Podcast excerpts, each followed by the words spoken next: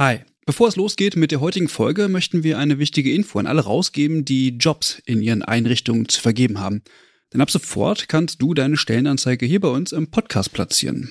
Wir finden das besser als Werbung, weil unsere treuen Hörenden damit Hinweise auf tolle Jobangebote bekommen und Unternehmen diesen Podcast nutzen können, um genau die Zielgruppe zu erreichen. Und wir nerven nicht mit Inhalten, die niemand hören will. Also eigentlich eine Win-Win-Win-Situation. Wenn du also eine Stellenanzeige hast, am besten natürlich für akademisch Pflegende, dann schreib uns eine Mail an hallo@übergabe.de. Übergabe hier mit UE. Wir veröffentlichen dann die Anzeige hier mit den relevanten Infos. Wir freuen uns auf deine Mail und wünschen viel Spaß mit der heutigen Folge. Hi und herzlich willkommen zur Übergabe. Wir sind zurück. Der kleine Ausflug zusammen mit der AOK Nordwest ist jetzt beendet. Wir wollen aber eins noch mit auf den Weg geben, denn das ist ziemlich wichtig. In den vergangenen fünf Folgen werden Themen besprochen, die für viele sicherlich sehr interessant sind. Insbesondere, wenn man Informationen zur Pflegebedürftigkeit braucht. Und wenn du selbst nicht in der Situation bist, kannst du natürlich jederzeit die Episoden weiterempfehlen. Damit hilfst du sicherlich vielen anderen Menschen, an gute Informationen zu kommen. Jetzt sind wir aber wieder da und wir haben natürlich einige gute Sachen im Gepäck. Neben richtig guten Folgen, die wir schon geplant haben, gibt es natürlich noch ein paar andere Dinge, die wir so loswerden wollen. Und äh, bevor wir mit der heutigen Folge so richtig losstarten, gibt es ein paar wichtige Hausmitteilungen. Und zwar zum einen unser Pflegeupdate. Clara hat uns leider verlassen. Auf diesem Wege alles Liebe für dich. Und Caroline hat sich aus dem Pflegeupdate vorerst auch mal verabschiedet. Aber falls du es noch nicht mitbekommen hast, drei neue haben das Format übernommen und sind damit natürlich auch neu im Team. Herzlich willkommen, Michelle, Max und Lukas. Und wenn du noch nicht in die neuen Folgen des Pflegeupdates reingehört hast, dann solltest du das jetzt auf jeden Fall tun. Eine weitere Hausmitteilung, und das hast du vielleicht auch schon im Newsletter gelesen. Wir planen ja immer neue Sachen und wir freuen uns, die Pflegebriefings vorstellen zu dürfen. Jetzt fragst du dich, was das ist.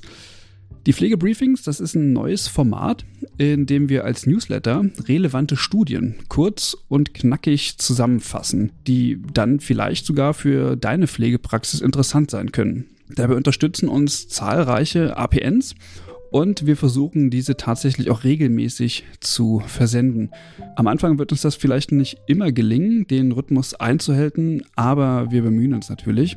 Wenn du die Briefings lesen möchtest, dann registriere dich einfach für eine Mitgliedschaft. Den Link dazu findest du natürlich in den Shownotes. Und dann bekommst du den Newsletter mit den Briefings geliefert. Und wir arbeiten natürlich auch noch an weiteren tollen Inhalten, die du dann mit so einer Mitgliedschaft bekommen kannst. Das erste Briefing geht Anfang April raus und zwar erstmal an alle, die in unserem normalen Newsletter natürlich auch angemeldet sind.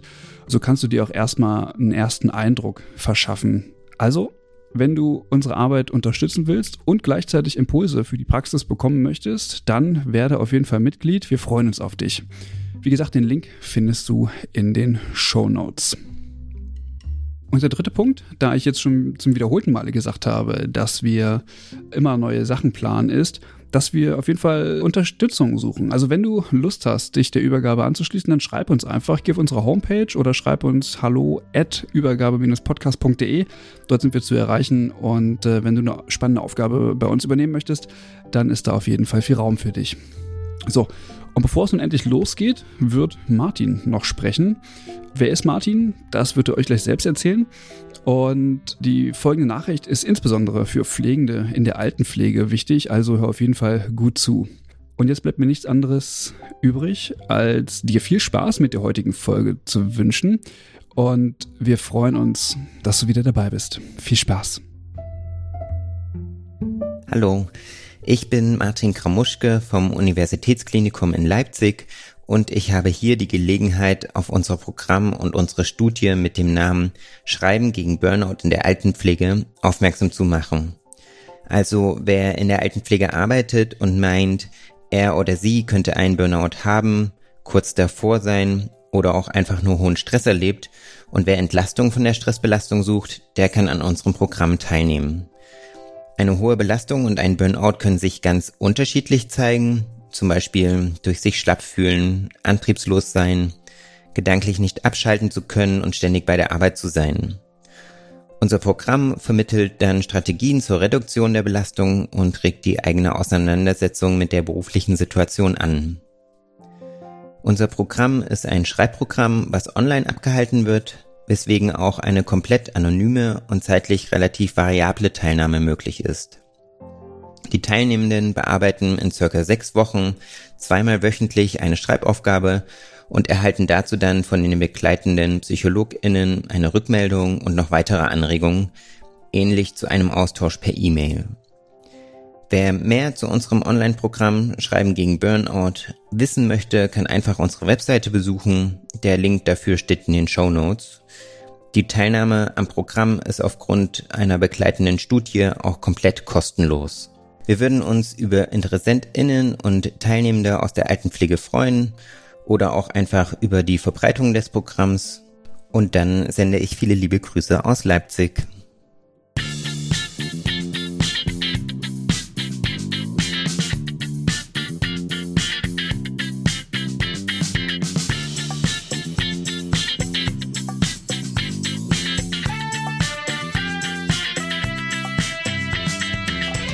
Hallo und herzlich willkommen zu einer neuen Ausgabe des Übergabe-Podcasts. Mein Name ist Eva und mit mir am Tisch sitzt Christian. Hallo Christian. Hallo Eva, hi. Hallo. Und wir haben heute ein ganz spannendes Thema mitgebracht, auf das ich mich sehr freue. Und zwar gucken wir heute in Hausarztpraxen und äh, da vor allem an einem ja, Projekt ähm, in Bezug auf die Arbeit von APNs in Hausarztpraxen. Christian, wir haben auch Gästinnen dabei. Wer, magst du dir einmal kurz vorstellen? Genau, herzlich willkommen wollen wir heute Sophie Petri und Professorin Doktorin Renate Stemmer. Hallo in die Runde. Hallo. Wir freuen Hallo. uns, dass wir da sein können. Ja, vielen Dank, dass Sie, der, äh, dass Sie uns den Vorschlag gemacht haben. Genau, das muss man nämlich auch nochmal sagen. Sie haben uns geschrieben und haben gesagt, hier, wir haben ein ziemlich cooles Projekt und wir wollen darüber berichten.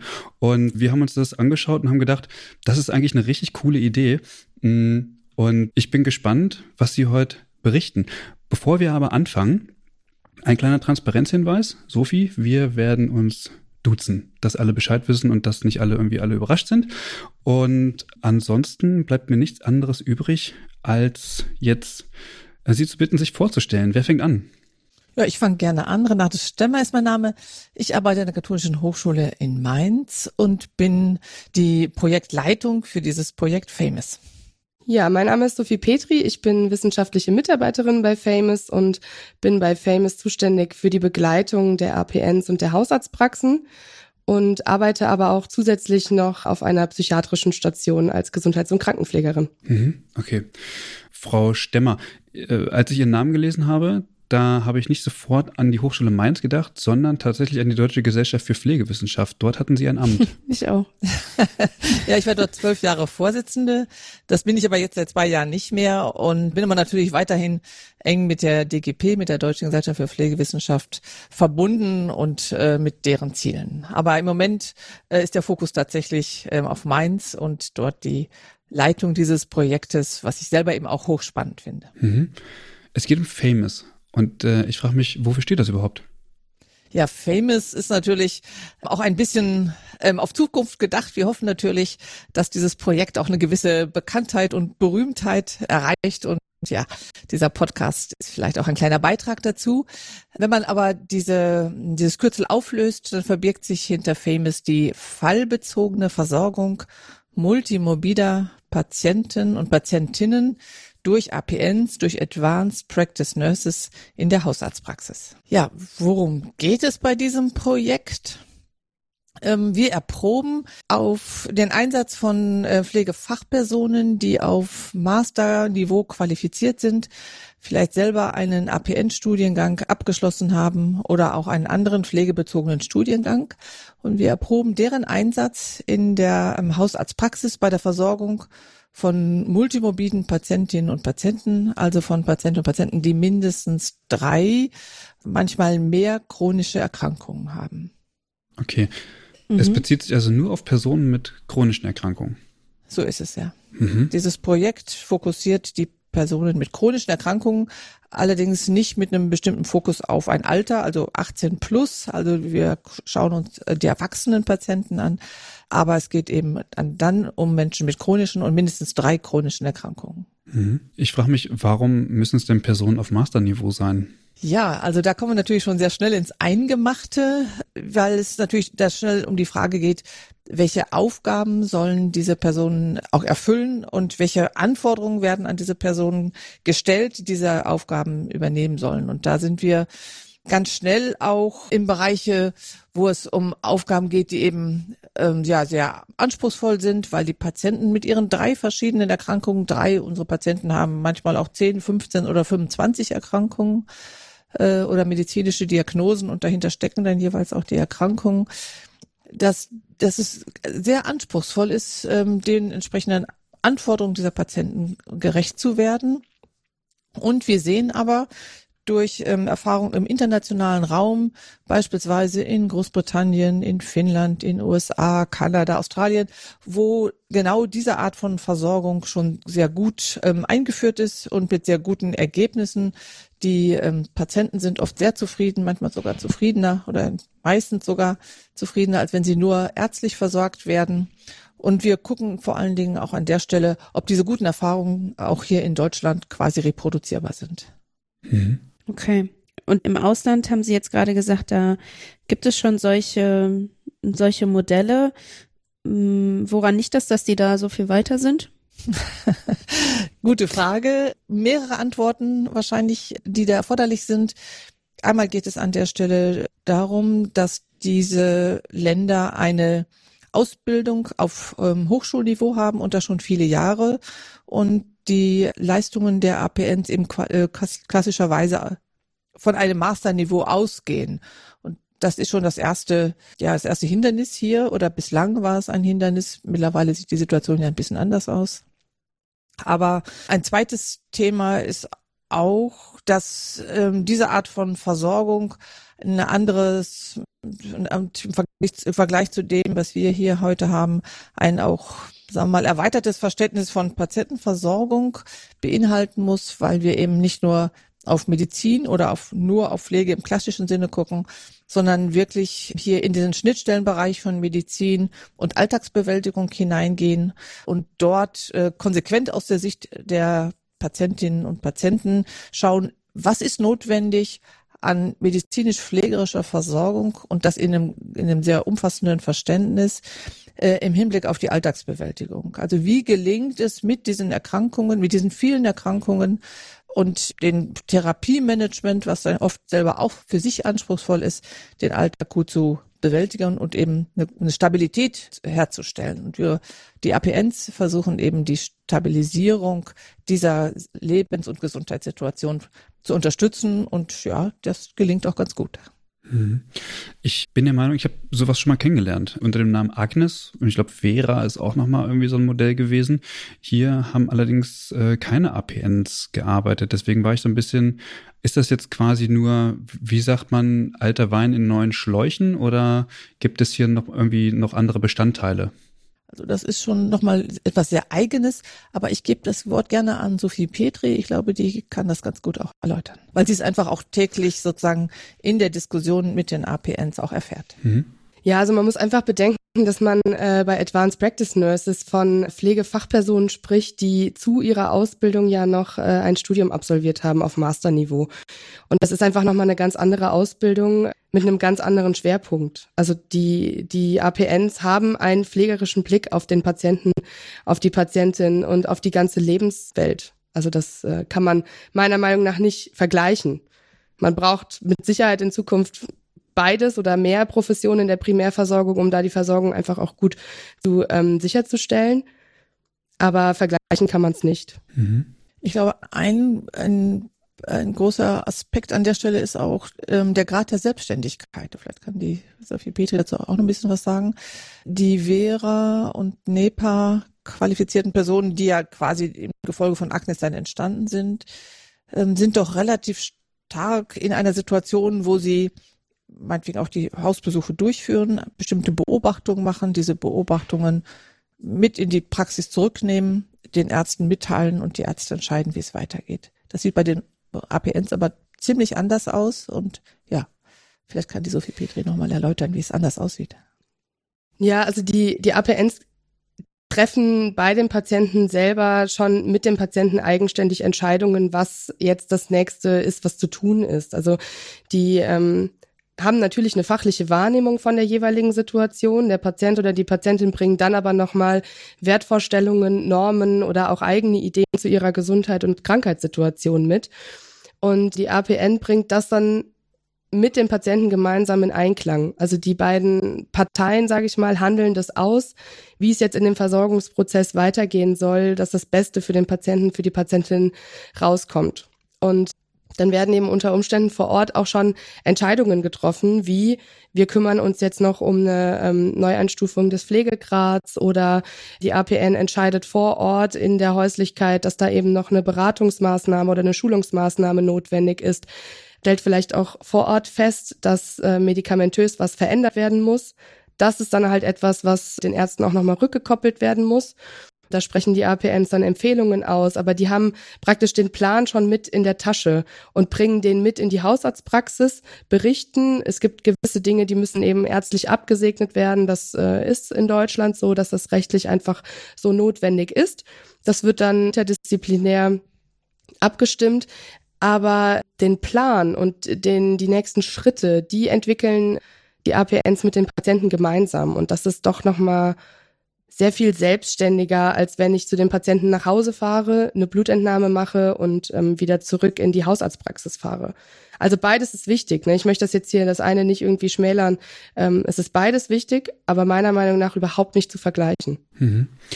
Kommen wir nochmal ganz kurz zur Struktur des Projektes, damit man ein bisschen einschätzen kann, wie groß es ist. Und zwar, wer ist denn eigentlich so an diesem Projekt beteiligt und welche Praxispartner sind quasi beteiligt? Wie sind die Aufgaben der Forschung? Wo, liegt, wo liegen die Forschungsaufgaben?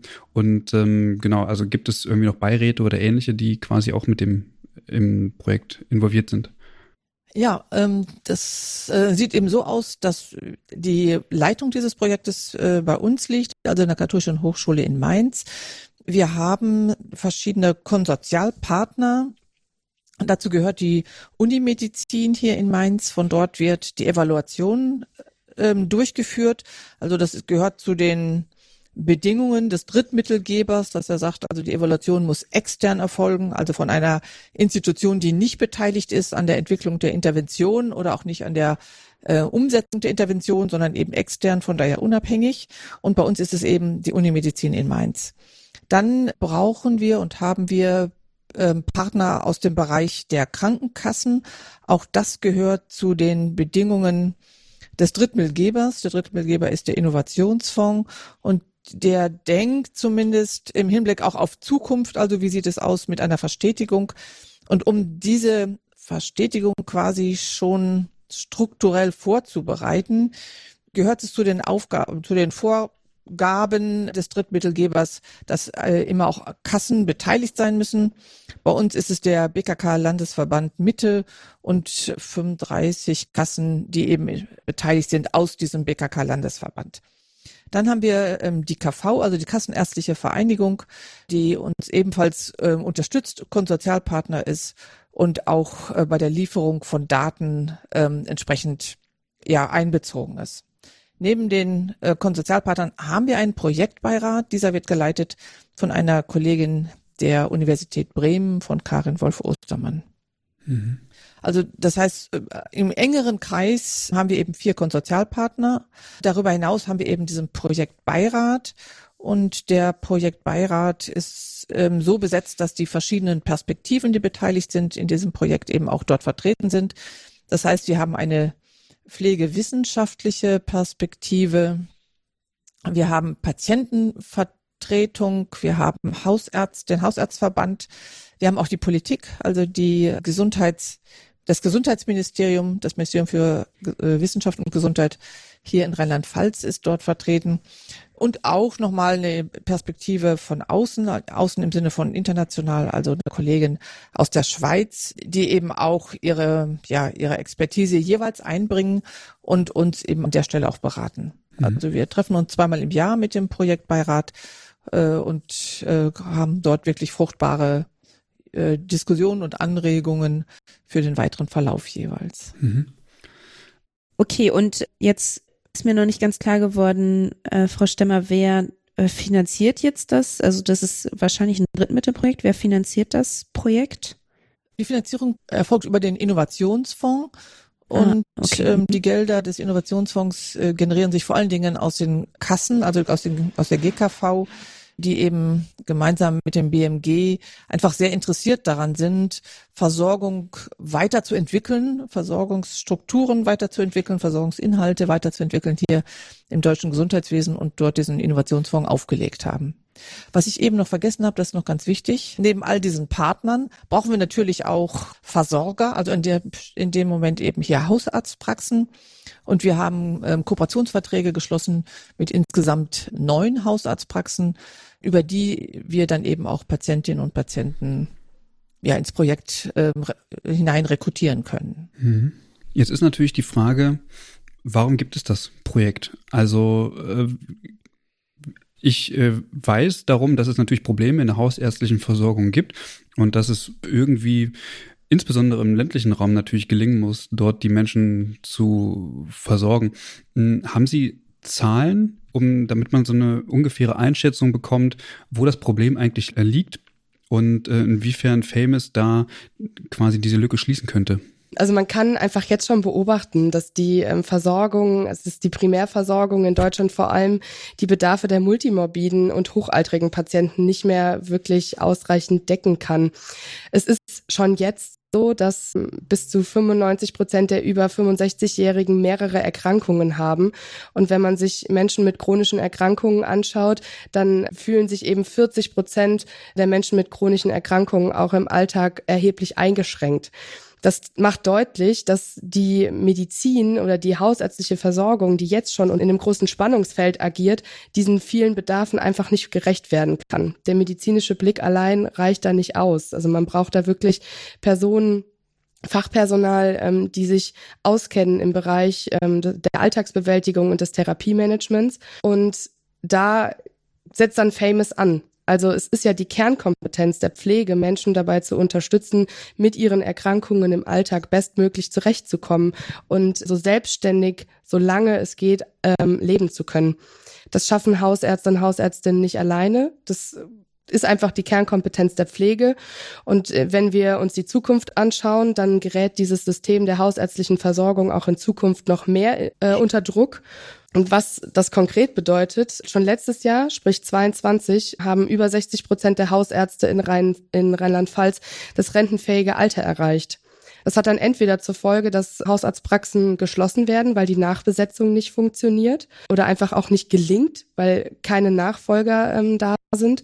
Oder ähm, Personen arbeiten über das rentenfähige Alter hinaus und halten halt ihre Praxis zugunsten der Patienten noch aufrecht, weil sie es nicht mit sich ähm, vereinen können, dass diese Patienten nicht versorgt sind.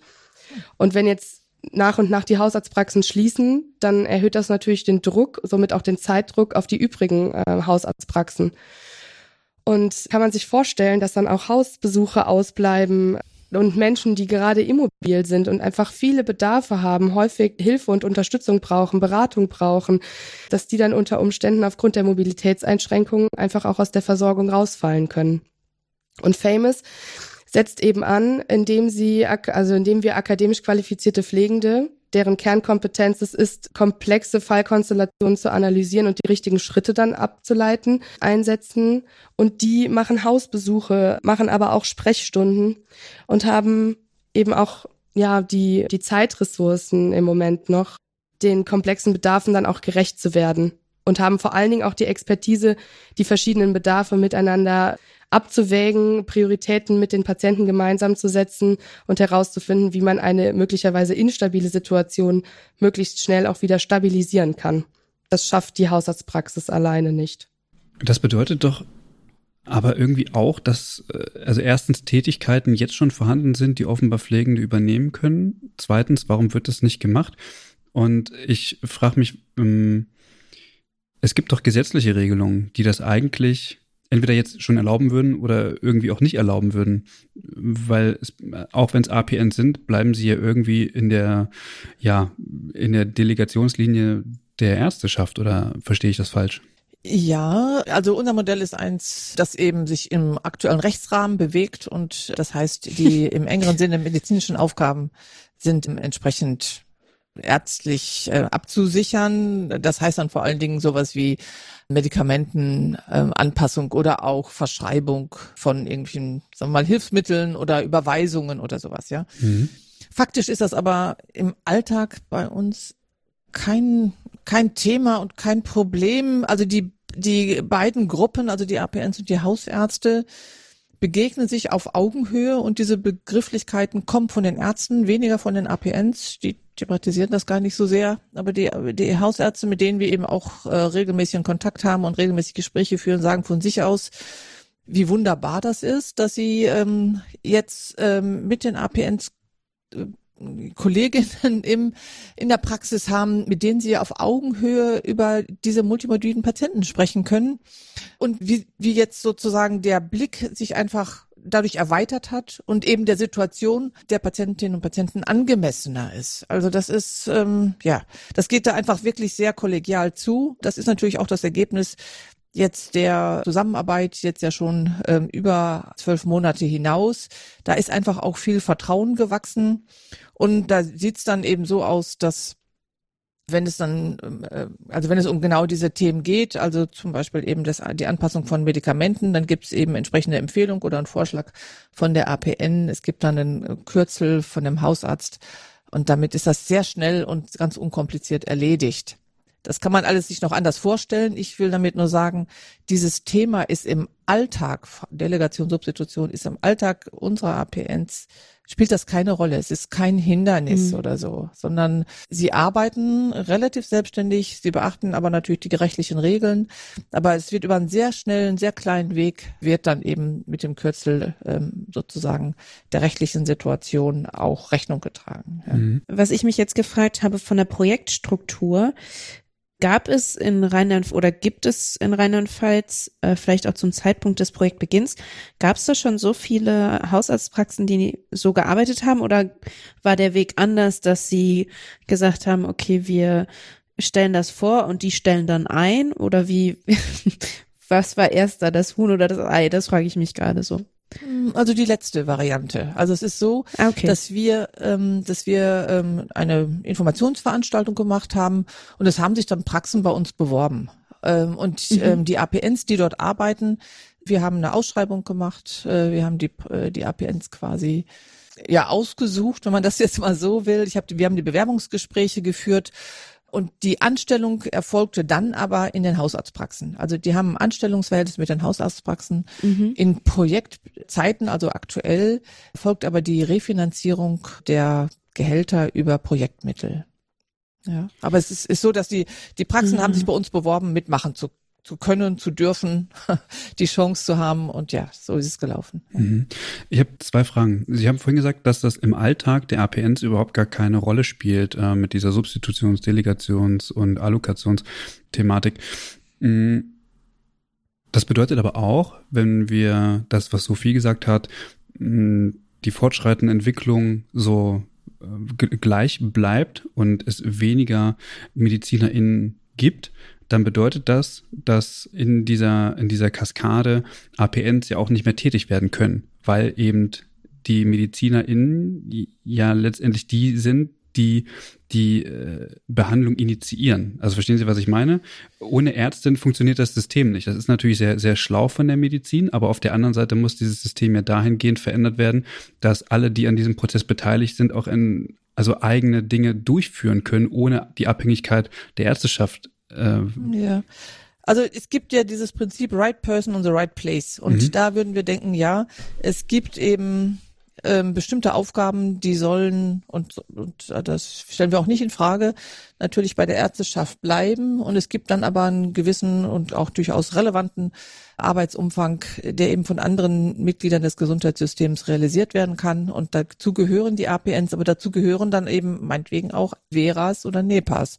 Also das ist, ist ich denke, wir müssen in diese Richtung denken und so, so sind wir auch in der Diskussion hier mit dem Gesundheitsministerium, dass eher, äh, also Teams äh, also die Versorgung im Team eher äh, angedacht werden muss, auch sozusagen im Rahmen der Primärversorgung, wo das bislang nicht so wirklich üblich ist.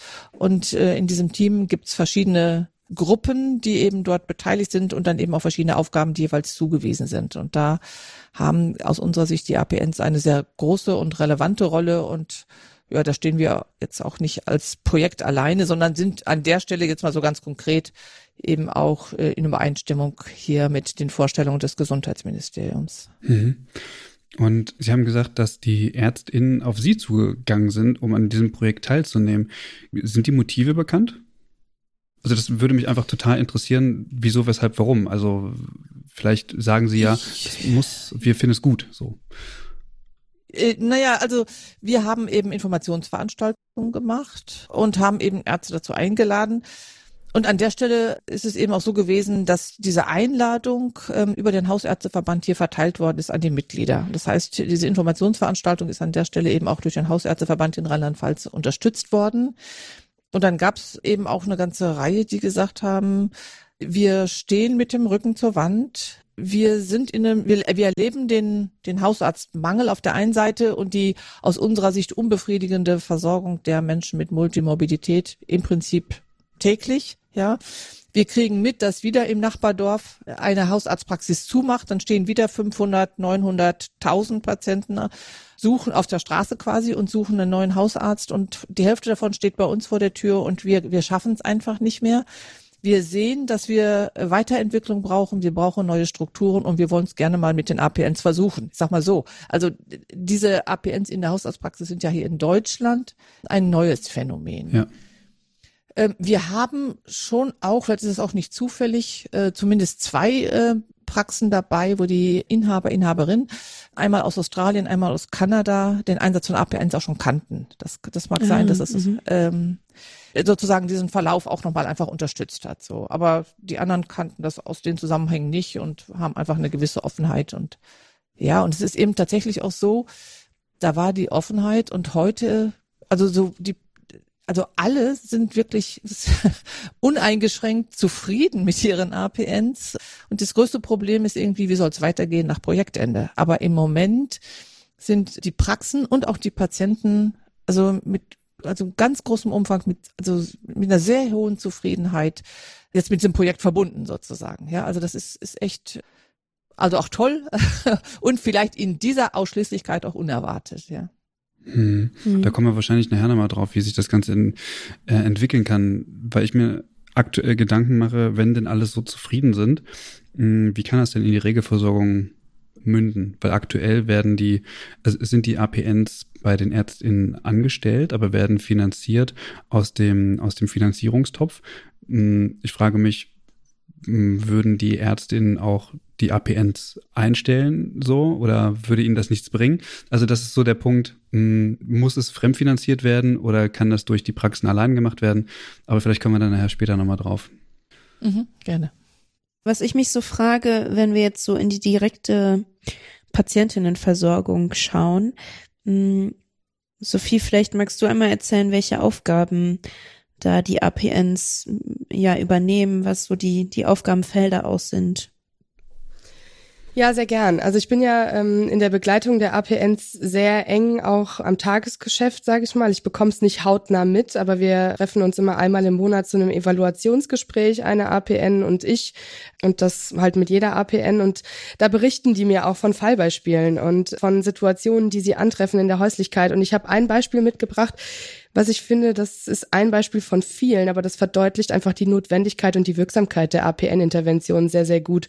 Und ich würde es einfach so ein bisschen berichten, so ein bisschen äh, im Geschichtsstil. Die Patientin, ich nenne sie einfach mal Frau Müller und unsere APN, ich nenne sie mal Frau Sommer, Die äh, haben jetzt ein Jahr lang zusammengearbeitet. Das heißt, ähm, Frau Müller ist jetzt aus der APN-Intervention auch schon raus. Das heißt, wir wissen, wie dieses Jahr gelaufen ist. Sie ist über 70 Jahre alt und hat eine COPD, hat da seit einem Jahr 24 Stunden Sauerstoffbedarf, hat aber auch eine Herzinsuffizienz, Beinödeme mit einer Stauungsdermatitis und eine leichte Hemiparese links, weil sie einfach ähm, mal einen Schlaganfall hatte. Hinzu kommt dann noch eine Harninkontinenz und eine Depression. Also sie hat tatsächlich auch ähm, viele Diagnosen, viele Therapien und Einschränkungen, mit denen sie so im Alltag zu kämpfen hat. Und als Frau Sommer dann die Be Begleitung von Frau Müller angefangen hat, ähm, hat sie sie in einem relativ verwahrlosten Zustand vorgefunden, sowohl die Häuslichkeit als auch die Person selber, weil die Patientin seit einem Jahr das Haus nicht mehr verlassen konnte, weil sie ein mhm. Sauerstoffgerät hatte, was durch mit Strom betrieben wird. Und ein strombetriebenes, ähm, mit Kabel verbundenes Stau Sauerstoffgerät ist einfach nicht geeignet, um damit das Haus zu verlassen. Ist das ähm, vorher nicht aufgefallen? Das ist vorher nicht wirklich aufgefallen, tatsächlich. Also es äh, zeigt sich, also dieses ganze Beispiel von Frau Müller zeigt, dass, wenn ich gleich noch weiter erzähle, zeigt, dass immer wieder verschiedene Dienstleistungen des Gesundheitssystems Frau Müller in Kontakt standen. Mhm aber sich jeder Dienstleister im Prinzip immer nur um seinen eigenen kleinen Bereich der Versorgung gekümmert hat. Mhm. Und mhm. Ähm, durch die durch die Immobilität, also sie war ein Jahr lang nicht draußen, hat das Haus nicht verlassen, die Körperpflege war beeinträchtigt, dann auch dadurch. Die Ernährung war beeinträchtigt. Sie konnte nur von ihrer Schwester mit äh, fünf Minuten Terrinen versorgt werden. Und die hat sie dann gegessen und sich ausschließlich darüber ernährt. Und die Immobilität, der schlechte Ernährungszustand, alles das ist nicht förderlich für eine Patientin mit einer COPD und einer Herzinsuffizienz. Und Frau Sommer hat dann relativ schnell rausgefunden, dass der größte Wunsch der Patientin es einfach nur ist, das Haus wieder verlassen zu können und einigermaßen selbstständig wieder zu sein, einkaufen zu gehen, weil das war sie nämlich vorher. Also im Rahmen ihrer Möglichkeiten, aber sie war im Rahmen ihrer Möglichkeiten eben sehr selbstständig. Und Frau Sommer hat sich dann als allererstes mal darum gekümmert, dass ein mobiles Sauerstoffgerät mit Flüssigsauerstoff und einem Leichtge und ein Leichtgewichtrollator den Weg zu Frau Müller finden, sage ich mal. Jetzt könnte man ja erstmal meinen, okay, jetzt mit dieser Ausstattung ist Frau Müller jetzt in der Lage, wieder alleine die Wohnung zu verlassen. Das Problem ist gelöst und die Geschichte endet hier. Das ist aber nicht so, weil die gesamte gesundheitliche Situation von Frau Müller durch dieses eine Jahr nur Mobilität in der Wohnung einfach sehr stark beeinträchtigt war. Und äh, mittlerweile hat Frau Müller einen höheren Pflegegrad. Durch den, durch den höheren Pflegegrad kommt der Pflegedienst jetzt häufiger zur Unterstützung der Körperpflege und auch eine Haushaltshilfe konnte hinzugezogen werden. Sie hat mittlerweile einen Badewannenlifter, wodurch die Körperpflege einfach viel einfacher zu gewährleisten ist im häuslichen, um im häuslichen Umfeld. Zur Verbesserung der Ernährung kommt zweimal die Woche Essen auf Rädern.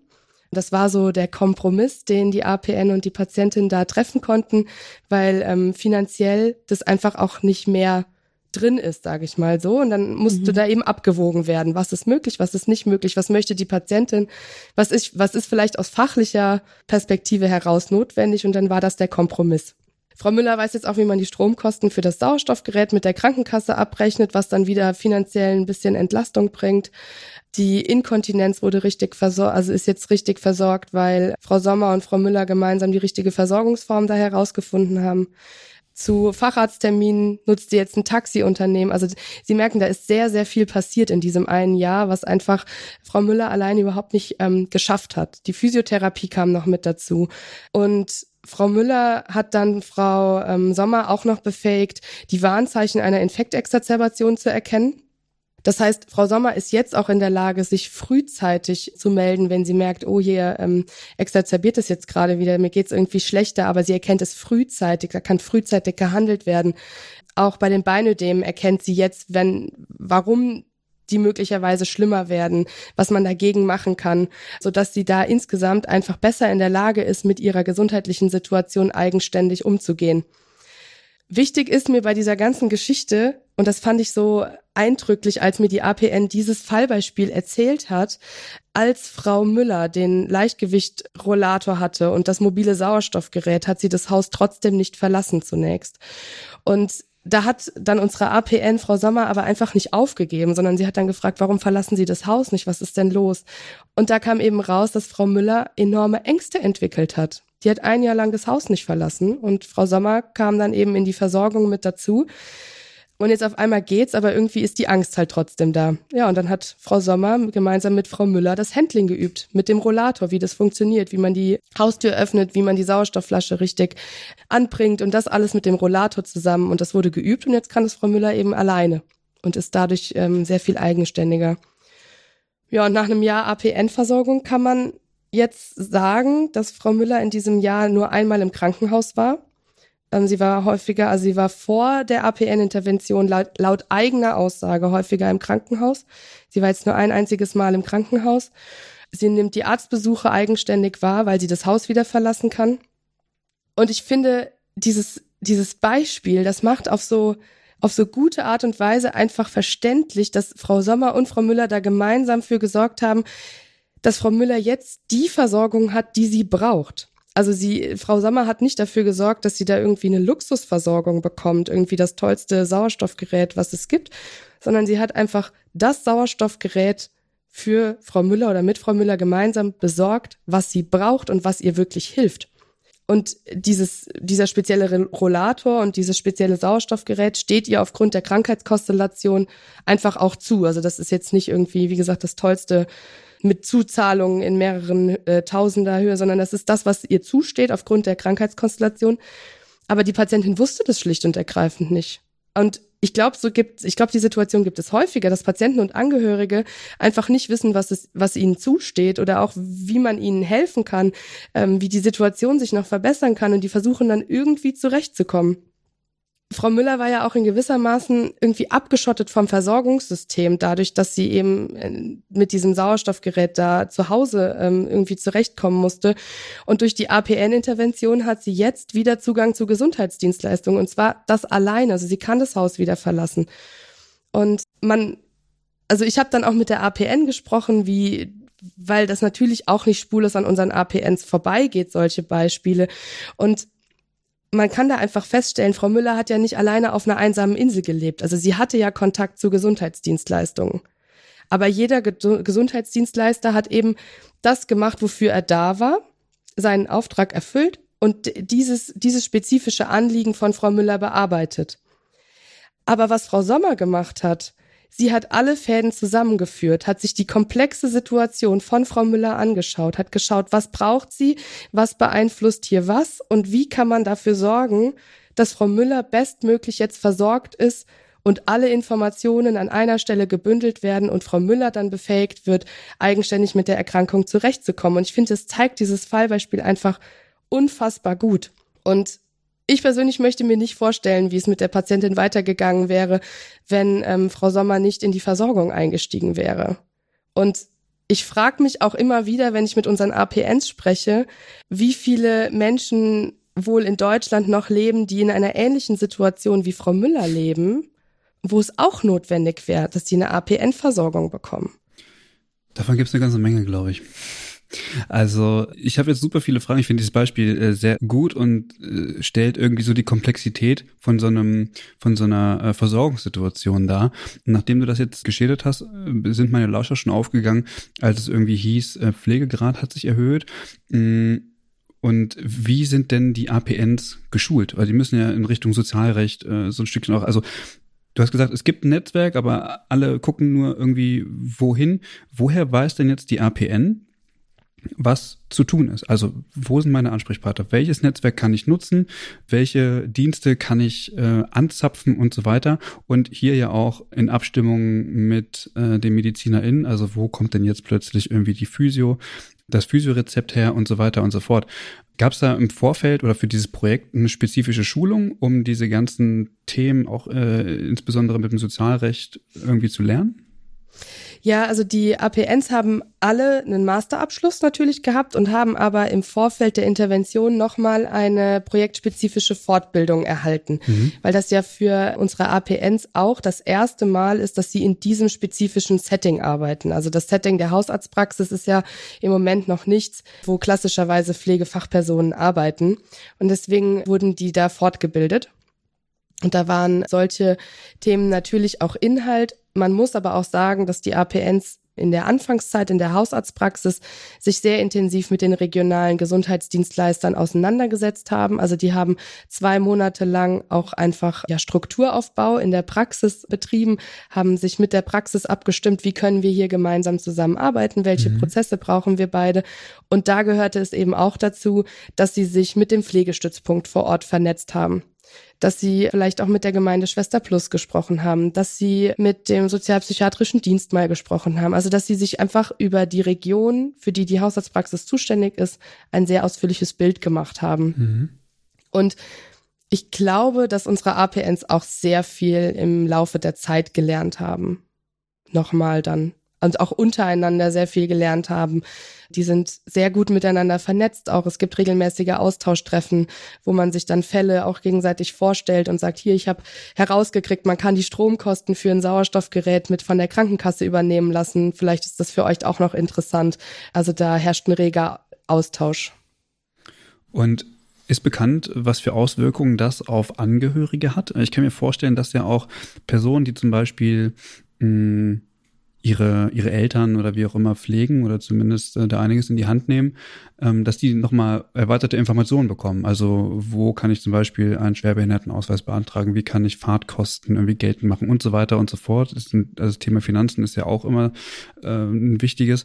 Mm, die lernen ja da sicherlich auch was von oder auch wie sie die Versorgungssituation zu Hause äh, besser bewältigen können.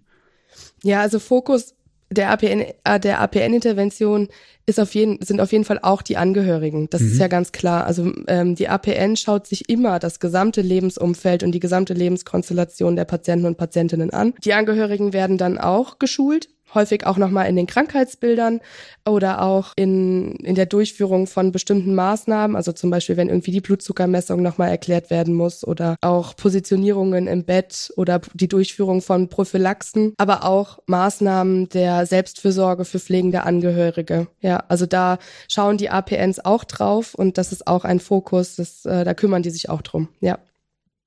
Mhm. Ich würde vielleicht ganz gerne auch nochmal ähm sozusagen auch an diesem Fallbeispiel, das ist ja, ist, ist ein normales, ist es kein besonders dramatisches. Also es gibt da eine, eine Reihe, ähm, sagen wir mal, ähnlicher oder noch sehr viel ja, komplexerer Zusammenhänge. Ich würde gerne mal auch ähm, darauf hinweisen, also hier geht's natürlich so ganz stark ähm, um Fragen von Einschätzung der Situation und ähm, entsprechende äh, Überlegungen, wie kann man diese Situation verbessern. Und äh, dieses Thema von, sagen wir mal, Management der Situation spielt eine große Rolle, beispielsweise eben die Ver Versorgung mit einem anderen Sauerstoffgerät, um die Mobilität zu unterstützen. Gleichzeitig ähm, gibt aber auch noch eine weitere Seite, äh, wo die APNs wirklich also ganz, ganz konkret auch in die klinische ähm, ja, die Erhebung von klinischen Daten einsteigen, also wo sie eben klinische Untersuchungen durchführen, also die Lunge abhören und Sauerstoff messen und was auch immer, so dass es so diese Management-Ebene gibt, Information, Beratung, Schulung als weitere Ebene gibt, aber eben auch diese, diese unmittelbare, also klinische Untersuchung der Patientinnen und Patienten, die sie dann eben in die, ja, in, in die, in die Beurteilung der Situation und meinetwegen auch in die Frage, wo soll es weitergehen, auch mit einbeziehen. Also es ist, es ist, ist einfach ein sehr großes Spektrum an Leistungen, das eben von den APNs hier eben auch realisiert wird. So, also was eben sehr viel, also sowohl klinische Kompetenz, kommunikative Kompetenz, als eben auch Frage von meinetwegen Evidenzbasierung eben berücksichtigt. Aber gleichzeitig eben auch so eine, sagen wir mal, alltagspraktische Kompetenz. Also wie kann bestimmte Situationen, die halt immer sehr individuell sind, auch gelöst werden. Ja. Also mhm. gerade die ähm, Kompetenz der klinischen Einschätzung wird immer dann von den APNs enorm gefordert, wenn es heißt, also wenn, wenn die APNs angerufen werden von Angehörigen oder von Patienten mit der Aussage, mir geht's nicht gut, können Sie mal vorbeikommen. Das ist ein Klassiker, den erleben unsere APNs relativ häufig und dann fahren die eben in die Häuslichkeit und untersuchen die Patienten, schauen, was ist die Ursache, äh, Ursache für die Verschlechterung des Zustandes, wo könnte das herkommen, schauen sich das an, ist es notwendig, dass man das jetzt stationär behandelt oder kriegen wir das ambulant in der Häuslichkeit in den Griff, halten dann Rücksprache nochmal mit den Hausärzten und Hausärztinnen, gerade wenn es dann irgendwie um eine Medikamentenanpassung geht. Aber das ist natürlich eine Situation, die APNs sind in der Häuslichkeit dann alleine. Und die sind vor Ort und die brauchen das äh, große Fachwissen dann, die Untersuchungen und die Ergebnisse, die sie aus der Untersuchung herausziehen, dann auch deuten zu können und eben auch verantworten zu können, wenn sie sagen, also wenn sie, wenn sie das berichten und dann sagen, nee, wir können hier auf eine Krankenhauseinweisung, glaube ich, verzichten und die Ärzte dann sagen, ja, okay, dann verzichten wir da drauf. Das muss man ja auch verantworten können. Und das, das kann man halt nur, wenn man auch das Fachwissen hat, das entsprechend einzuschätzen. Hm. Was ich mich jetzt äh, nochmal gefragt habe, dieser Prozess, also du hast ja jetzt dieses Fallbeispiel vorgestellt mm, und nach welchen Kriterien wurde jetzt gesagt, okay, oder wann war der Zeitpunkt, dass gesagt wurde, okay, da muss jetzt eine APN hin? Entscheidet das dann der Hausarzt oder entscheiden die das zusammen? Machen die irgendwie so Meetings oder wie sieht es so dieser Zugang dann aus oder die Auswahl? Ich meine, das Ziel sind ja immer die multimorbiden Patientinnen und Patienten. Aber davon hat eine Hausarztpraxis wahrscheinlich ja nicht nur wenige, so für eine, für eine APN dann. Also die Rekrutierung der Patienten und Patientinnen erfolgt häufig durch das gesamte Praxisteam, sage ich mal. Also die Ärzte und Ärztinnen haben Flyer auf dem Schreibtisch liegen, ganz praktisch, die sie Patienten oder Angehörigen auch mitgeben, wo sie wissen, ah, da ist eine kritische Situation, da ist es irgendwie schwierig, ähm, vielleicht wäre das Projekt ja was. Äh, also das ist so der eine Zugang. Der andere Zugang sind aber auch die MFAs, die ihre Patienten und Patientinnen ja auch sehr gut kennen, die eben auch wissen, wo unter Umständen der Schuh drückt, wo unter Umständen nochmal jemand genauer gucken muss, wie da so die Versorgungslage ist. Dann werden die Patienten auch durch die MFAs auf die, auf das Projekt aufmerksam gemacht oder die MFAs oder die Ärzte informieren die APNs und sagen, hier, ruf doch mal bitte da und da an. Das wäre eine, wär ein Patient, eine Patientin, die für das Projekt geeignet wären.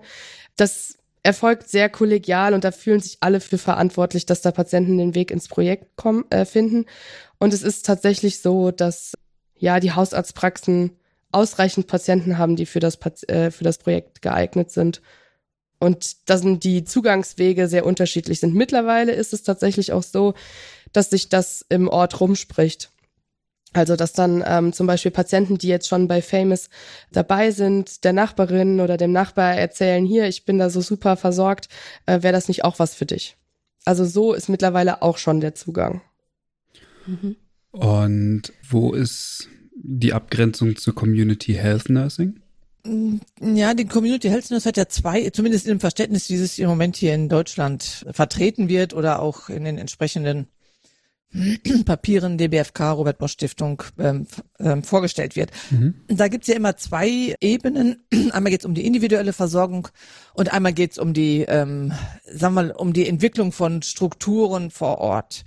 Und wir, unsere, unsere APNs, die APN, die Famous APNs, sind an der Stelle konsequent ähm, in der Versorgung der individuellen Patienten in der Form, wie wir sie eben so ein bisschen angedeutet haben. Äh, sie stoßen auf Strukturmängel, Mängel im Versorgungssystem, dass sie sich meinetwegen äh, wünschen würden oder dass es für eine Situation, für eine, äh, für eine Patientin, einen Patienten gut wäre, zum Beispiel ähm, hauswirtschaftliche Leistungen äh, zu bekommen und dann gibt es aber keinen Anbieter oder dass bestimmte, meinetwegen Ergotherapie äh, sinnvoll wäre, aber da gibt es in der Nähe niemanden. Also das heißt, es gibt solche Versorgungs Strukturmängel, die werden auch, sagen wir mal, aufgedeckt und irgendwie dokumentiert. Aber das ist eben so dieser Projektbezug. Wir, wir leiten diese, diese, äh, diese Beobachtungen auch weiter. Aber das ist nicht die Aufgabe der APNs, jetzt dann mit dem Bürgermeister oder wem auch immer äh, den Kontakt aufzunehmen und zu überlegen, wie kann man jetzt hier Strukturentwicklung betreiben. Und die Community Health mhm. würde das aber machen. Also da, da ist der große, der große Unterschied.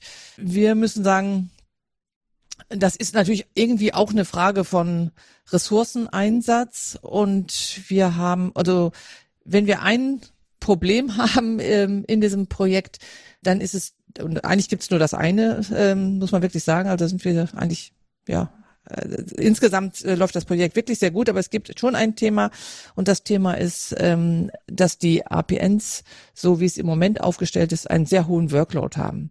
Man kann sich vorstellen, ja. dass diese äh, so Fallbeispiele, das ist ja nicht nur ein Beispiel, sondern eine APN hat dann äh, vielleicht 70 Patienten oder so.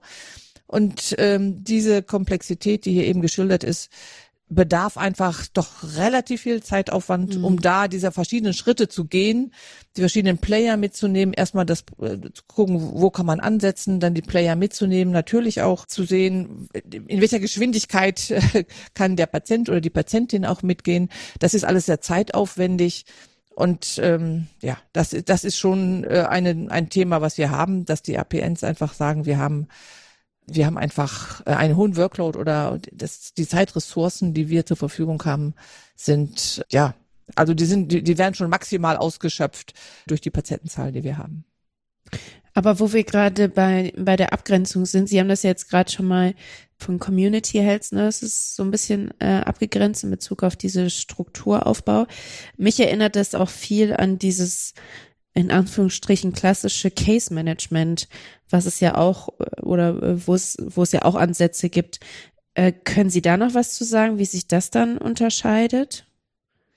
Naja, also Case Management meint ja wirklich äh, ganz stark die Frage der Organisation und ähm, was was die APNs machen, ist wirklich auch unmittelbare Gesundheitsversorgung. Also ähm, mhm. die nehmen sozusagen die gesundheitlichen Bedarfe auf, umfängliche Assessments, Bedarfsanalyse, Versorgungsplan. Und da geht's auch ganz unmittelbar darum, welche Medikamente oder wie ist das Medikamentenregime im Hinblick auf meinetwegen eine bestimmte also eine bestimmte, die haben ja die, also auf die diversen Erkrankungen sozusagen und ähm, wie, wie dieses Beispiel, was die Sophie Petri eben angesprochen hat, also so, ähm, mir geht's nicht gut und dann müssen die APNs dahin und werden das, machen das auch, fahren in die Haushalte, machen eine klinische Untersuchung und entscheiden auf der Grundlage dieser klinischen Untersuchung, was sind jetzt die nächsten Schritte, muss ich den Hausarzt einbeziehen, muss eine Krankenhauseinweisung äh, angestoßen werden und so weiter. Und diese diese wirklich ähm, unmittelbare klinische Versorgung, das ist sicher etwas, was die Case Managerinnen und Case Manager nicht machen. Mhm. Ähm, Im sozialrechtlichen Bereich gibt es wahrscheinlich Überschneidungen, aber ähm, sozusagen wir sind stringent immer sozusagen, wir gehen aus von von einem erweiterten, aber von einem Gesundheitsbegriff. Also es geht uns um die gesundheitliche Versorgung. Wir würden äh, oder die APNs würden keine, was weiß ich, Schuldnerberatung machen oder sowas, äh, was ja eben vielleicht auch ein, durchaus ein großes Thema sein und vielleicht auch jetzt noch mehr mehr werden kann. Aber da würden wir äh, eben nur eben die Vermittlung oder sowas vielleicht anstoßen, aber das wäre nicht, das wäre nicht das Thema für die APNs, sondern hier geht es wirklich um Gesundheitsfragen. Mhm. Gesundheit meint sozusagen sowohl bezogen auf die Erkrankung und Krankheitsfolgen, als eben auch das ganze Thema, äh, ich sage mal, Therapiemanagement. Ja. Mhm. mhm. Ich weiß nicht, Christian, hast du noch Fragen zu, zu dieser direkten Patientenversorgung? Weil sonst hatte ich jetzt ein paar Fragen zur, zu der Evaluation oder findest nee. du noch irgendwas? Nee, nee. Dann würde ich einfach direkt mal fragen, wie, wie das dann, das Ganze jetzt wissenschaftlich evaluiert wird. Sie haben ja am Anfang schon berichtet, wer daran beteiligt ist. Aber äh, jetzt gerade als Pflegewissenschaftlerin interessiert mich natürlich so ein bisschen auch das methodische Vorgehen und wie, wie läuft das ab? Ähm, genau, ich hatte schon gesagt, die Universität hier in Mainz hat die externe Evaluation übernommen. Wir haben darüber hinaus auch nochmal von der KH aus ein Monitoring angestoßen. Also eine Frage, ähm, die natürlich unmittelbar mit der Frage der Evaluation verbunden ist, ist die Frage, wie viel Patientinnen und Patienten werden denn überhaupt einbezogen? Wie viel mhm. werden auch, sind auch erforderlich jetzt aus evaluatorischen Gesichtspunkten, also wenn es um die Powerberechnung geht? Und da ist es so, dass wir circa 850 Patienten einbeziehen wollen in die Interventionsgruppe. Und wir sind jetzt schon bei über 700. Also das heißt, da sind wir also ganz guten Mutes, dass wir genau diese äh, Anzahl der Patienten auch ähm, in die Intervention aufnehmen können, die auch erforderlich ist, um dann einfach auch zu guten, zu einer Dat guten Datengrundlage zu kommen. Um, ja, um die, um den Erfolg zu messen, gibt es verschiedene äh, Zielgrößen. Die primäre Zielgröße äh, besteht in der Frage, inwieweit ist die, ist es gelungen, die Gesundheitssituation zu stabilisieren? Äh, und äh, wo zeigt sich jetzt auch so ganz messbar die Stabilisierung der Gesundheitssituation? Da haben wir die Nutzung von Notfallkontakten als primäre Zielgröße definiert und das meint, äh, inwieweit werden äh, unsere Patienten weiterhin in dem, also in welchem Umfang zum Beispiel Bereitschaftsdienste, ambulante Krankenhausdienste oder auch stationäre Krankenhausaufnahmen, sagen wir mal, in Anspruch nehmen. Mhm. Um da den Erfolg messen zu können, gibt es eine Vergleichsgruppe. Also ich hatte eben gesagt, dass wir in der Interventionsgruppe circa 850 Patienten aufnehmen möchten. Äh, und es gibt eben eine Kontrollgruppe, die die doppelte Anzahl umfasst, also 1700 Patienten.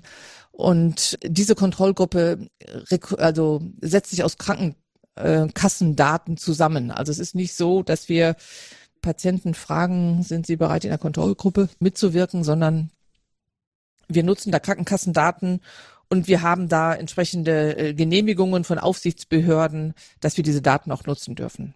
Und dort äh, gibt es dann eben äh, entsprechende Patientengruppe, die eine vergleichbare vergleichbares Alter haben. Das Thema Geschlecht gehört zu den Kriterien auch das Thema äh, Anzahl der Erkrankungen.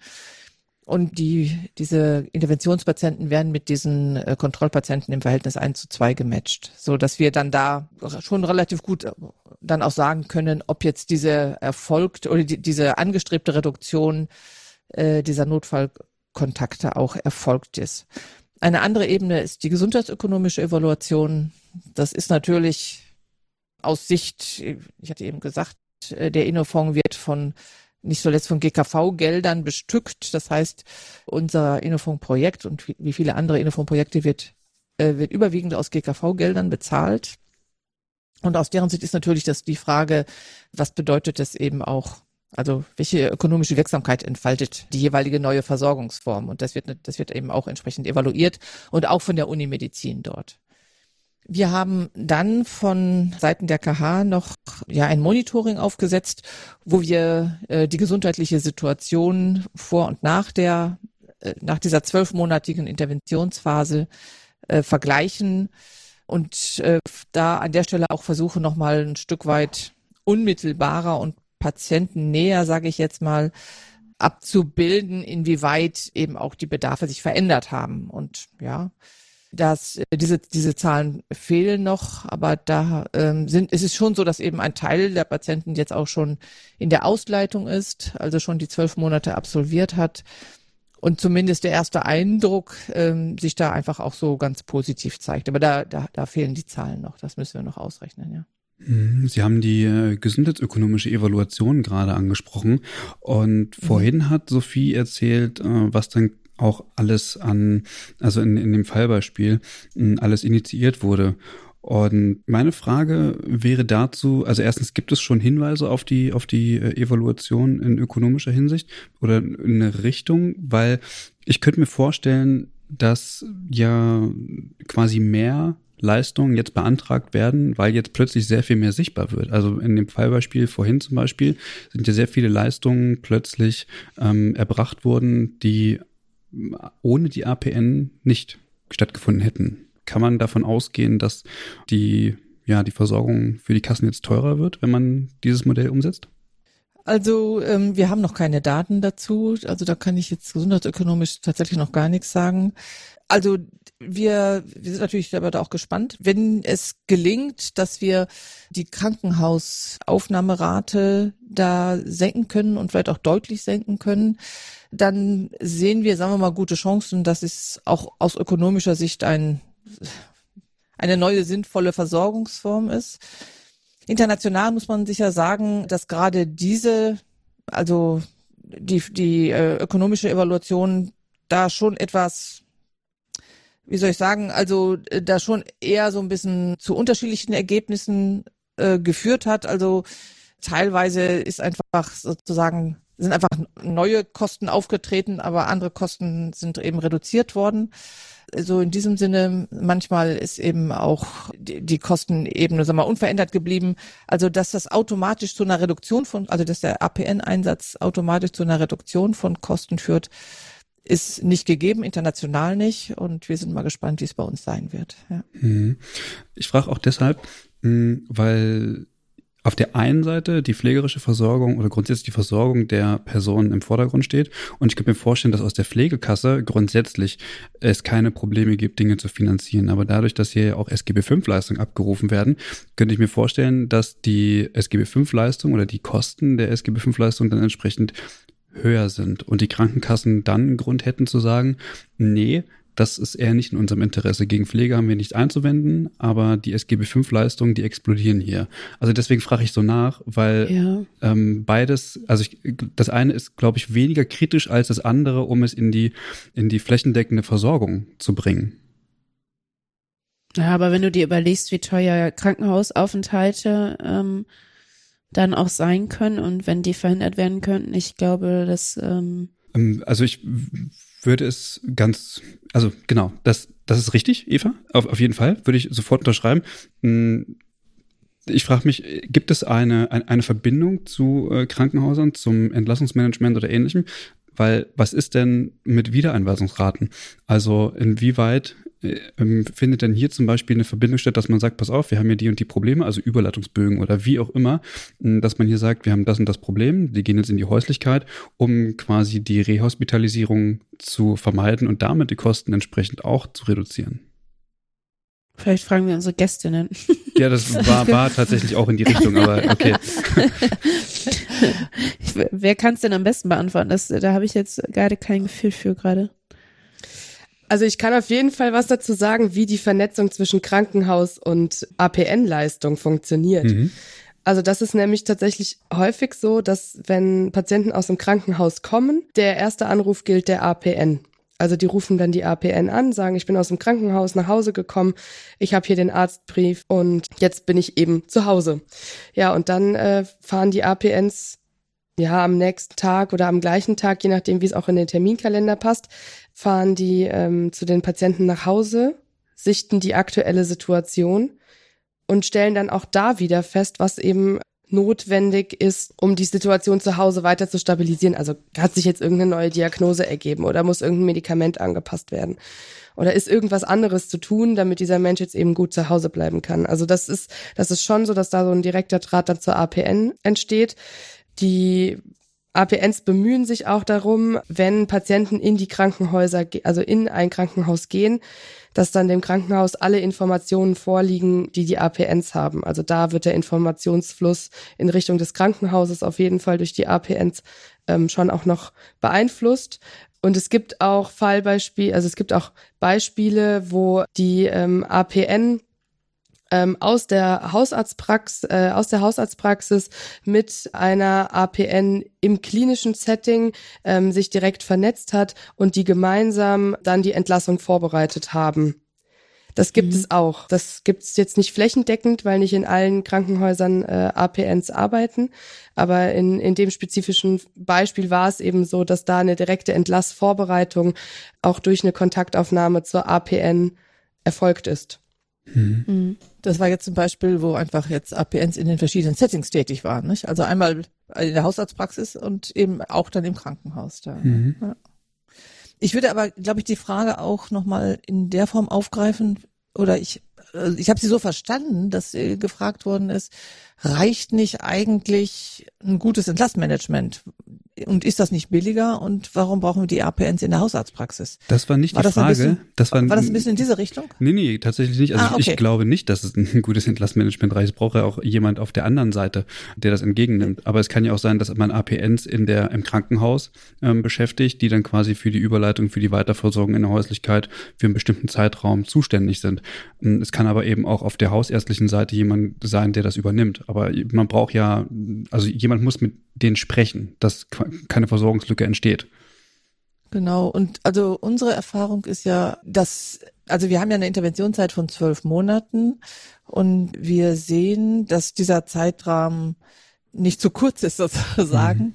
sondern ähm, dass es darum geht, tatsächlich die Situation über einen längeren Zeitraum, sagen wir mal, zu, zu begleiten und auch weiterzuentwickeln äh, und dass eben sozusagen dieses zu schauen, was, wo ist der Bedarf und dann äh, so einen Kontakt vom Krankenhaus aus mal zu machen, in der Re nicht ausreicht. Also weil einfach da zu viel ist, was eben mittel- und langfristig zum Teil entwickelt werden muss. Ja. Mhm.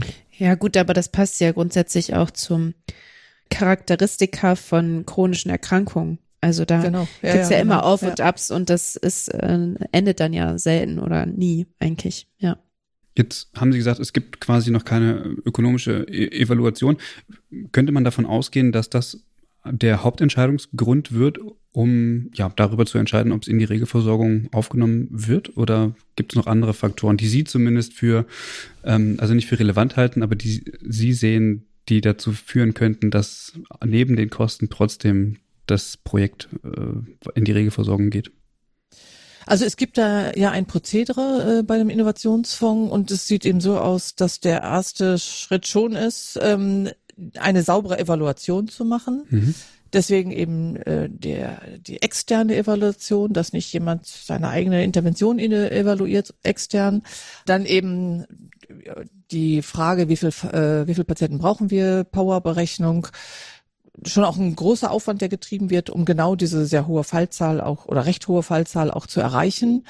Das ist das erste. Das zweite ist dann, dass diese, dass dieser Abschlussbericht dann bei uns in 2000, Ende 2024 äh, entsprechend vorgelegt wird. Dann gibt es ein entsprechendes Gremium beim Innovationsfonds, der eben diesen Abschlussbericht ähm, sich anschaut und schon, denke ich, an der Stelle äh, auch primär auf die Qualität der Daten und die Qualität der Ergebnisse schaut, auf den Bedarf für diese neue Versorgungsform schaut und dann eine Empfehlung ausspricht oder auch nicht ausspricht. Also Empfehlung zur Weiterversorgung, äh, zur Weiterführung äh, dieser Versorgungsform oder eben auch nicht. Also da gibt es ein, ein also ein standardisiertes Prozedere, wie jetzt hier ähm, der Weg ist. Äh, parallel ist es sicher notwendig, politische Arbeit zu machen, also entsprechend auch dieses äh, Projekt bekannt zu machen, die Vorgangsweise, die Vorgehensweise bekannt zu machen, um einfach auch an der Stelle Überzeugungsarbeit zu leisten. Und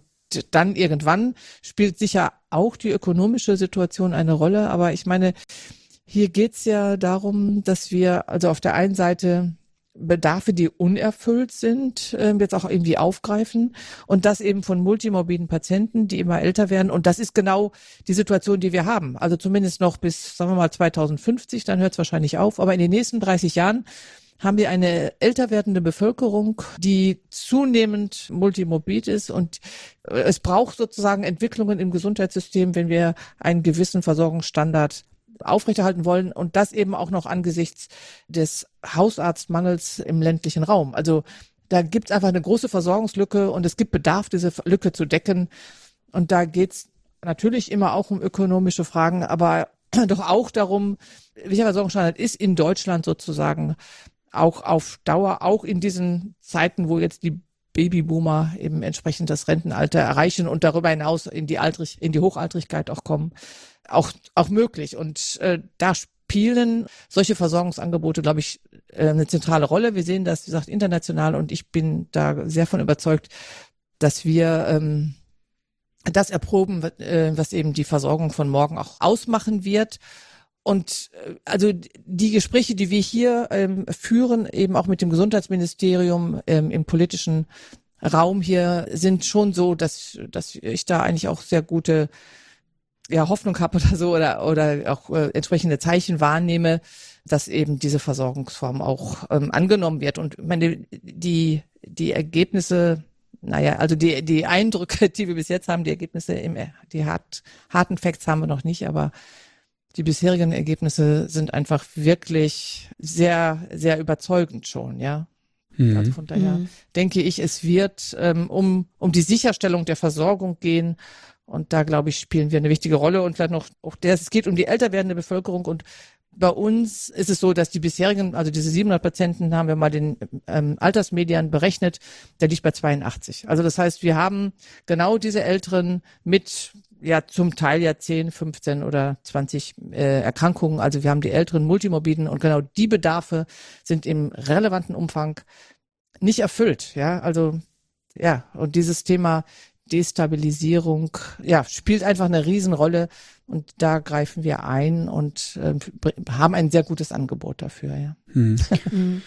und es kann ja natürlich auch sein, dass das einfach ja auch nochmal eine Möglichkeit ist, für Pflegende ein anderes Arbeitsumfeld für sich interessant zu empfinden oder ja, stellt nochmal eine andere Möglichkeit dar der, der Arbeit als APN. Also es ist ja nochmal ein neues Berufsfeld schon fast, würde ich sagen.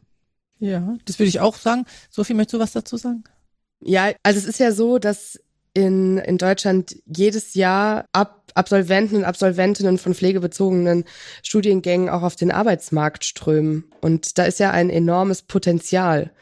Also ähm, es gibt ungefähr 12.000 Studienplätze äh, in Deutschland, natürlich verteilt auf Management, Pädagogik oder eben auch Advanced Practice Nursing.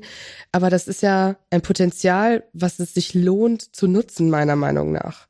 Und mhm. ähm, da ist die, die Hausarztpraxis dann eben auch ein sehr wichtiges Setting, weil die Hausarztpraxis an sich ja immer die, der erste Ansprechort für, für Menschen mit gesundheitlichen Beschwerden haben also mit gesundheitlichen Beschwerden ist die Hausarztpraxis immer der erste Ansprechpartner, immer die, der Ort, wo ich als erstes hingehe.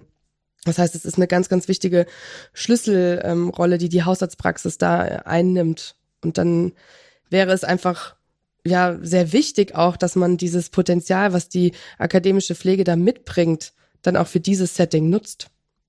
Und, und aus Sicht der Pflegenden ist es schon so, also als wir Bewerbungsgespräche auch geführt haben, wir haben ja ja eine Anzeige geschaltet mit, wir suchen eben auch eine relevante Anzahl von APNs und wir haben Bewerbungen bekommen und die, ähm, das waren dann wirklich auch so Argumente, wir sind so froh, dass wir jetzt mal hier auch eine Gelegenheit haben, wirklich auch als APN zu arbeiten. Wir haben vielleicht einen Studiengang und dann ist die Frage, wo sind die, die Plätze, ähm, wo wir eben auch gute also Bedingungen haben, die einer APN gerecht werden. Es gibt Entwicklungen jetzt ja auch an verschiedenen Stellen. Ich will das jetzt nicht so alleine auf unser Projekt beziehen, aber, aber hier auch in diesen Bedingungen kann, kann jemand arbeiten mit einer großen Selbstständigkeit, mit einer großen, mit einer großen Verantwortung auch, mit einem auch geforderten breiten ähm, Wissen und ja, das fordert die auch, muss man auch sagen die Personen, die bei uns als APN auch tätig sind, aber ähm, sie meistern das und wachsen daran und fanden auch von vornherein das spannend, in ein solches Projekt hineinzugehen, weil sie hier eben wirklich als, als APN im, im engeren Sinne auch arbeiten können, ja.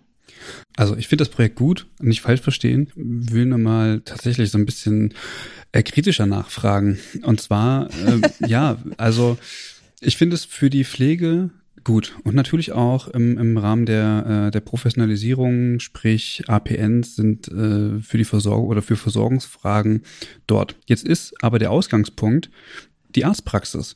Und ich frage mich, ist das nicht total rückschrittig für die Weiterentwicklung der pflegerischen Professionalisierung? Also sofern wir auf der einen Seite die, die hohe Qualifikation der pflegerischen Fachpersonen haben, gleichzeitig aber sie irgendwie am, ja, äh, am, am Nabel der Ärzteschaft hängen und die Ärzte entscheiden, ob sie sie einstellen oder nicht. Also es geht grundsätzlich um Versorgungsfragen, das habe ich verstanden und das ist auch wichtig, aber der Ausgangspunkt ist hier die Medizin und nicht die Pflege. Und äh, wenn es darum geht, wie können wir das weiter versorgen? Und das heißt, wir wollen diese APNs weiter in hausärztlichen Versorgungsstrukturen belassen, dann wird es sozusagen ähm, von den Landes-KV von mir aus finanziert, aber das ist medizinisch getriggert. Und ich frage mich, ist das nicht kritisch zu sehen? Also, ähm, wir haben natürlich ein bestimmtes Gesundheitssystem. Das ähm, lässt sich ja jetzt im Moment mal und es, also es ist mal erstmal wie es ist. Und ähm, an der Stelle ist natürlich die Frage, wo setze ich an mit Weiterentwicklung? Und setze ich bei, sagen wir mal, Versorgungsangeboten an oder bei Strukturentwicklung? Und ich verstehe Ihre Frage so, dass Sie sagen, eigentlich müsse andere, brauchen wir andere Strukturen. Wir brauchen eher vielleicht irgendwelche Versorgungszentren oder Polikliniken oder so, wo verschiedene Berufsgruppen vielleicht gemeinsam dann unter einem Dach sind und ihrer, ihr Angebot, sagen wir mal, kreieren. also das ist dann auch eine Frage der Entscheidung. Also im Rahmen eines solchen Projektes kann man nicht, also es ist wichtig, sich zu fokussieren. Was, was soll jetzt irgendwie der Auftrag sein? Und da war es äh, für uns interessant und wichtig, tatsächlich APNs in die Versorgung sozusagen einzuführen, in, der, in die Primärversorgung und eben auch als APN, nicht als, weil es gibt eine ganze Reihe Projekte, die irgendwie ähm, Fachpersonen, Pflegefachpersonen mit, einem Zusatzkurs oder ähm, eben auch Leute auf Bachelor-Niveau ähm, einsetzen und haben gesagt, das wollen wir nicht. Wir wollen hier wirklich masterqualifizierte äh, APNs einsetzen, an der Stelle wirklich vom äh, Aufgabenprofil und vom von dem, was sie mitbringen, Kompetenz und Aufgabenprofil auch international auf, vergleichbar.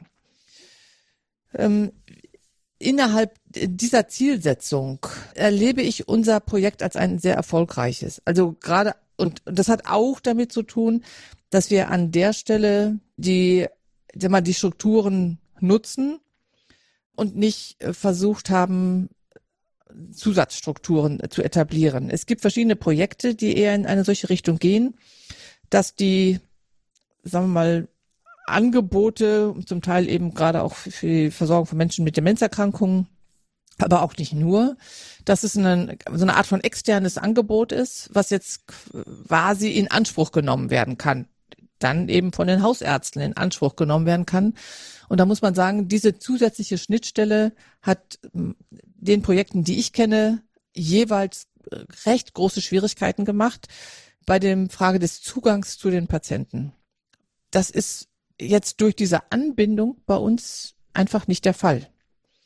Und wir erleben eigentlich nicht so sehr dieses am Nabel hängen, sondern wir erleben, dass Patienten mit ähm, entsprechenden schwerwiegenden Situationen, Erkrankungen und so weiter und auch Überforderungen mit all dem klarzukommen, dass diese im Moment nicht, also in dem Primärkontext nicht gut und nicht ausreichend versorgt sind. Und wir erleben, dass die, zumindest die Hausärzte, mit denen wir zu tun haben, das selber auch so sehen. Dass sie sehen, da mhm. gibt es Bedarfe, denen werden wir nicht gerecht, aber da sind Bedarfe. So dass, dass unser Angebot, sagen wir mal, eher eine Bereicherung ist, ähm, eine Erweiterung des Angebotes, was bislang besteht, was eben einfach auch wirklich mit viel, also mit, mit viel positiver Wahrnehmung sozusagen, also integriert wird in das Leistungs in das Leistungsangebot. So, dass diese Frage, wäre nicht eine andere Art von Anbindung oder von, von mehr selbst, auch struktureller Selbstständigkeit, wäre das nicht sinnvoller? Da würde ich, würde ich sagen, so wie es aktuell aufgestellt ist, wie unser Gesundheitssystem aktuell aufgestellt ist, sehe ich das nicht sinnvoller, weil ich meine, die, die Projekte zeigen, welche großen Herausforderungen sie haben und dass es eigentlich nicht gelingt, sie zu implementieren und zu etablieren. Also diese Zusatzangebote. Das heißt nicht, dass es nicht mittelfristig äh, weitere Schritte also sinnvoll sind, ja, aber ich glaube, wenn es jetzt darum geht, wie kommt die und vielleicht auch so die Frage, wie kommt die APN-Versorgung zu den Patienten? Wie, wie können wir das sozusagen, wie können wir diesen Weg gehen? dann ist, glaube ich, dieses, diese, diese strukturelle Anbindung, die wir gewählt haben, eine, die diesen Weg ebnet. Ja. Frau Stemmer, gibt es noch irgendwas, was Sie zu dem Projekt oder so zu, als Ausblick, ähm, als Ausblick für unsere Hörenden vielleicht noch mit auf den Weg geben können oder möchten? Mm, ja, also wenn's, wenn wir an Ausblick denken, dann denken wir natürlich an Nachhaltigkeit. Also da fragen wir uns, ähm, wie kann eben diese Weiterführung auch nach Projektende sichergestellt werden. Ja, und wir versuchen es eben sozusagen mit diesen verschiedenen Punkten auch zu beackern, dieses Thema und dieses Feld ähm, und benutzen da auch oder wir nehmen da auch unseren Projektbeirat sehr, sehr mit bei dieser Diskussion.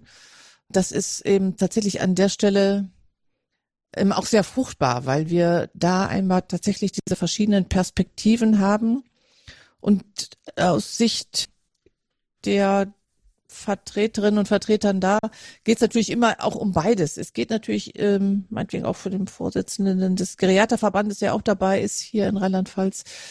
Es geht um diese Versorgung der Patientinnen und Patienten, auch die Verbraucherberatung, die die Patientenperspektive vertritt. Also ich verstehe Personenzentrierung auch so. Personenzentrierung in der äh, Gesundheitsversorgung oder bei der auch aus pflegerischer Perspektive bedeutet doch auch ganz stark die Frage, wie gelingt es, diese Bedarfe dieser Patienten tatsächlich überhaupt mal in die Versorgung zu bringen, die jetzt zum Teil ja wirklich unerfüllt sind. Das ist ja eben sehr deutlich geworden.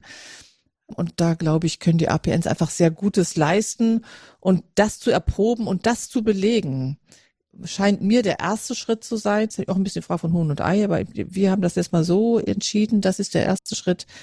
Und dann ähm, ist, ist die Frage von Strukturentwicklung sozusagen ähm, eines der, einer der nächsten Schritte so. Aber im Moment geht es erst darum zu schauen, also gelingt diese, sagen wir mal, auch Reproduktion dieser guten Daten des Einsatzes der APNs in der Primärversorgung bei multimorbiden Patienten, die wir international in vielen Studien und auch in systematischen Reviews belegt haben, äh, gelingt das auch hier in Deutschland, auch in diesen Strukturen, die wir haben. Weil ich glaube, hm.